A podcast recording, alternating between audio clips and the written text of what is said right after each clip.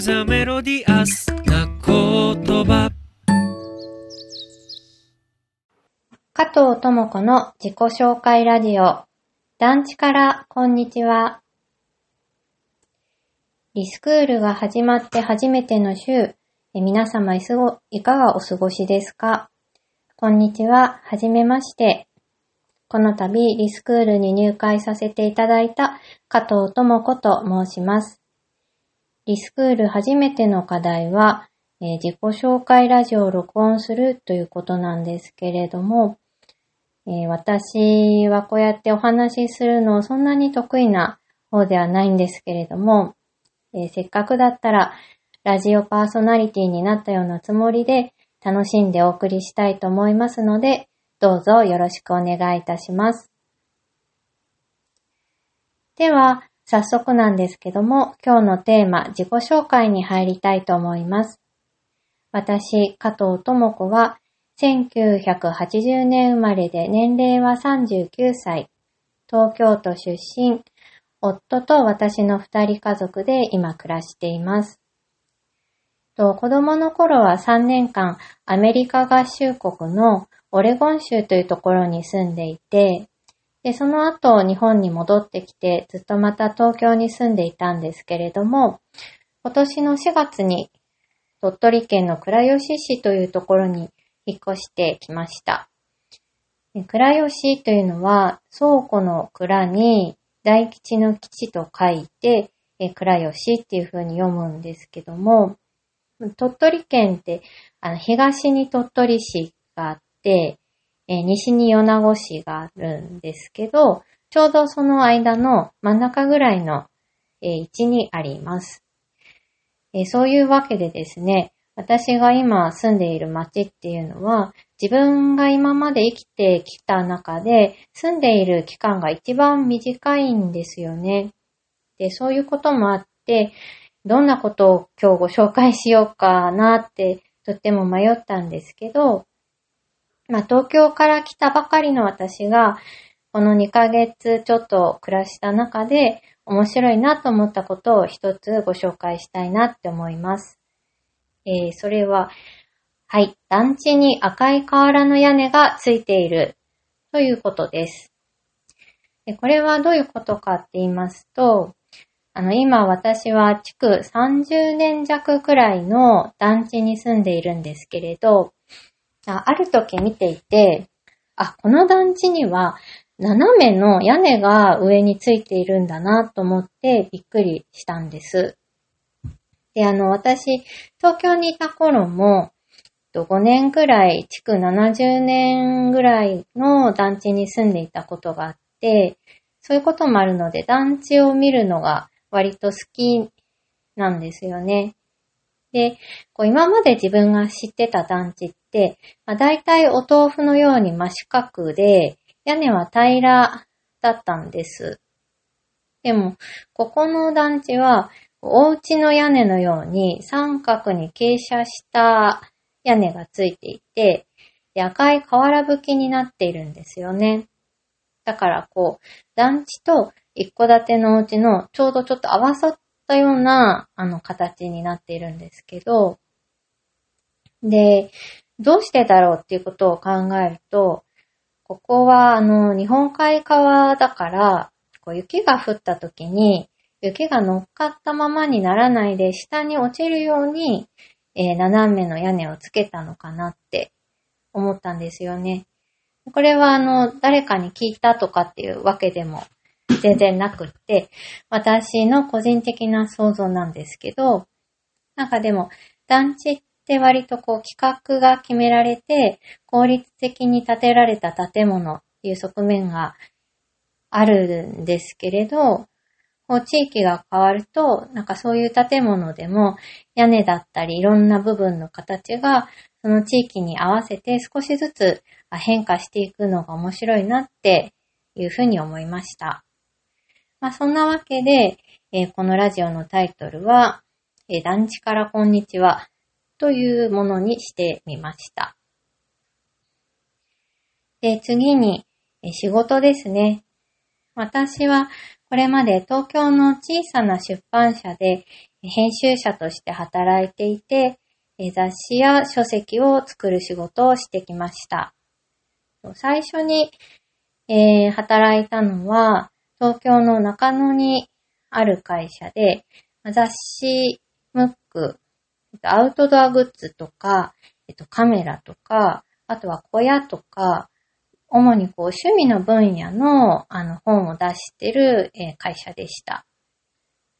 で、まあその会社のあの趣味の分野の商品情報誌の編集部に、えー、所属して、えー、その紙面を作ったりですとか、あとはインテリアとか野菜とかお茶とか、どっちかっていうと少しそういう暮らし寄りのニュアンスがあるテーマのムック作りにも、えー、参加していました。で、その会社に6年ぐらい勤めてたんですけども、でその後職場が変わりまして、今度同じ東京の、今度は文京区にある法律関係の専門書を作っている会社で、えー、働いていました。で、その、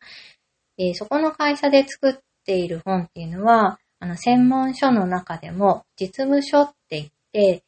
弁護士さんだったり、裁判官の方だったりが、同じ弁護士さんや裁判官の方にどう仕事を進めるかを解説する。ざっくり言うと、そういう実務書というジャンルの本を作っていました。で、最初の会社と、あの、二つ目の会社の取り扱っている内容の落差が激しいんですけども、自分としては、最初の会社で雑誌とかムックを作って、まあ、その職場での、えーと、編集っていうものがどういう仕事かっていうのを一通り見たときに、え、ー、と、もう少し本の部数や価格だったりも含めて、あの、自分が関わって本作りに携わりたいなというふうに気持ちが芽生えて、そういう仕事ができる環境を探して、あの、職場を移りました。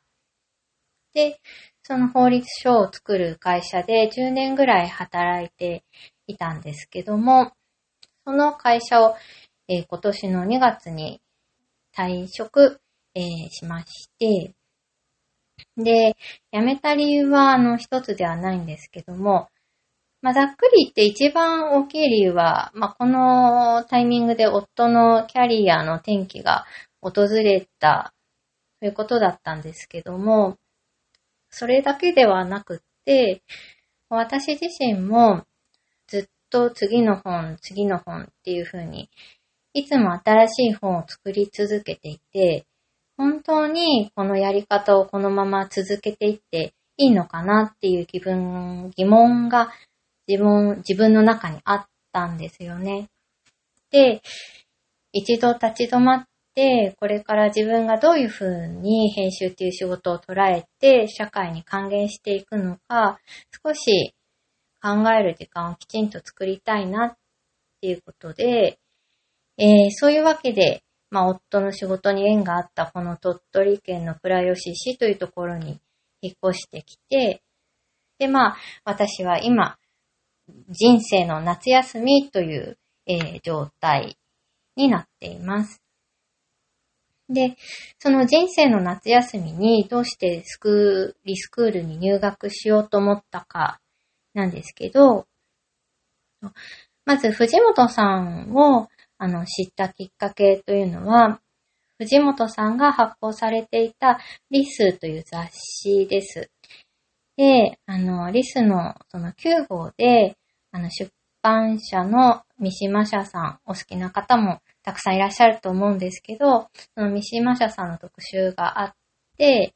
で、その特集を読んで、もう三島さんも藤本さんも、なんてすごいことをしている方々なんだろうっていうふうに思ったんですね。で、当時社会人5年目くらいだったんですけど、あの、とても強い印象に残っていて、で、その藤本さんが地域編集を学び合う場としてリスクールを始められるっていうのをツイッターで知って、で、私が入会したいと思った理由は、二つあります。一つ目は、鳥取県という場所でどのように編集者として生きていくか考えたいということです。でこれまでの私は会社員として組織に所属して編集の仕事をしてきたんですけども、まあ、そういった場所を離れて、えー、東京という、えー、ところからも離れて、でも、あの、これは東京じゃない場所でも、えー、編集の仕事がしたいというようなことでは、あの、決してないんですね。東京じゃない場所、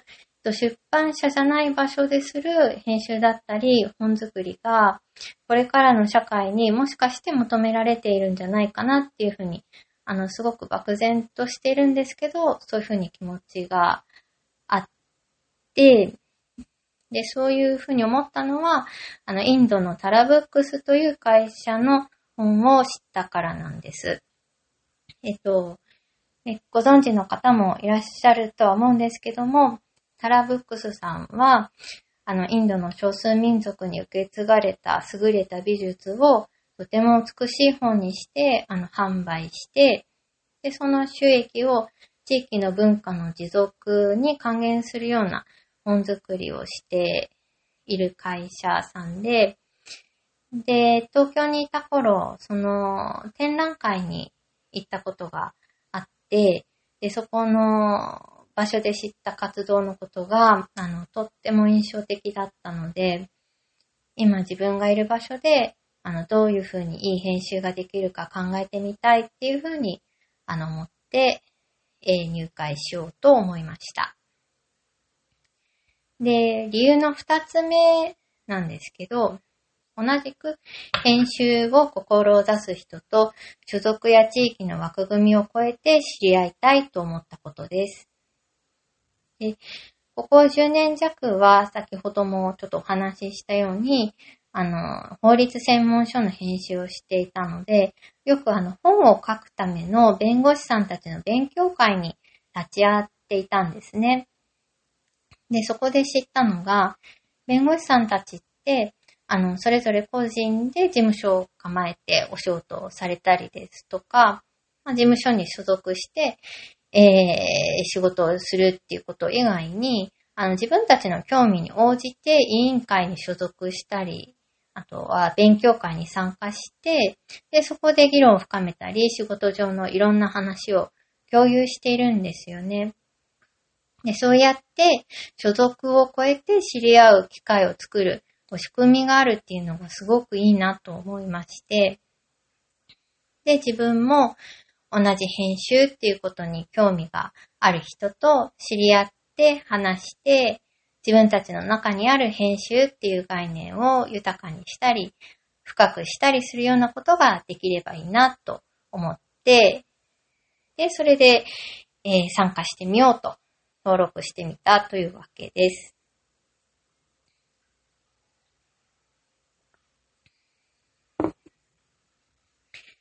で、え今までお話しさせていただいたような私、加藤智子が今困っていることは何か、えー、それはですね、はい。自分の住む町でのマイテイバン探しです。で、マイテイバンっていうのは、今私が、あの、勝手に作った言葉なんですけども、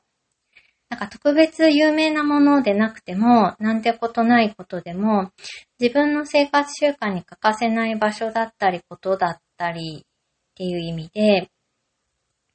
あの、東京から鳥取にこう引っ越してみて思ったのが、あの、住む場所を大きく変えるっていうことが、引っ越す前はどういうことなのか自分もすごく漠然としていて、あまりイメージが湧いていないまま引っ越したんですけど、なんかそういう自分の街のマイ定番が全部一度リセットされることなんだなっていうことを感じていて、なんか例えば、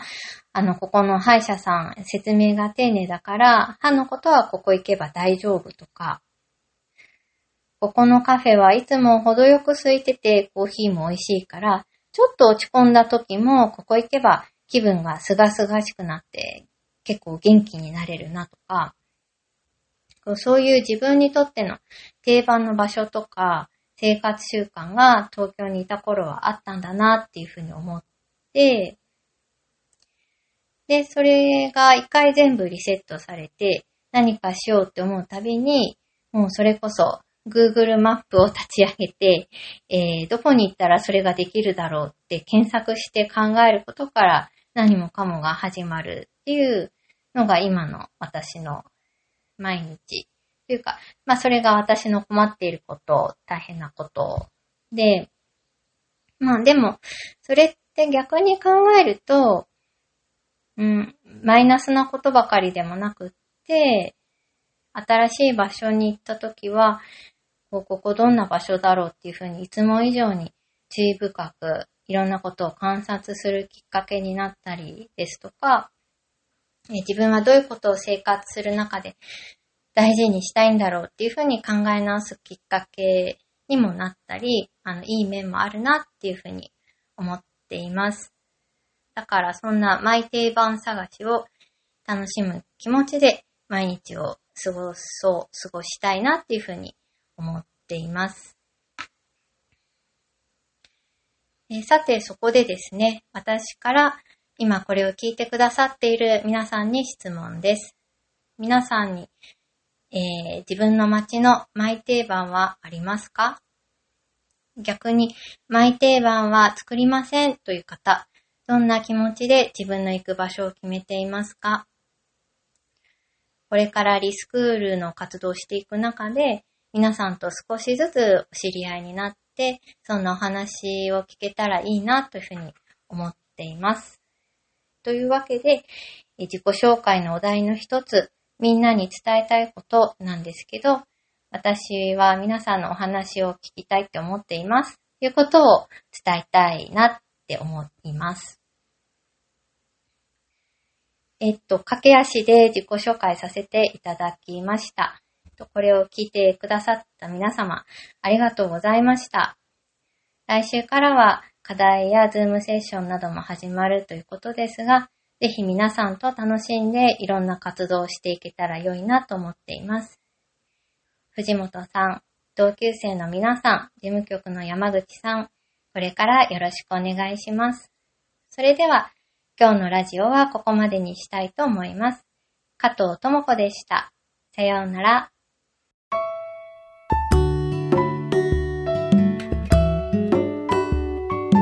Listen to the melodious な言葉